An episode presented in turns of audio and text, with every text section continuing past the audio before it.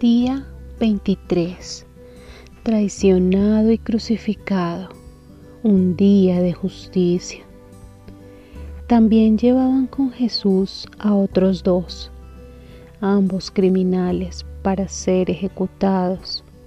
Cuando llegaron al lugar llamado la calavera, lo crucificaron allí, junto con los criminales, uno a su derecha y otro a su izquierda. Padre, dijo Jesús, perdónalos porque no saben lo que hacen.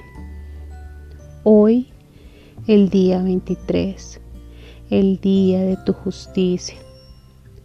¿Has sido traicionado o has traicionado a alguien? ¿Has juzgado o has sido juzgado por algo?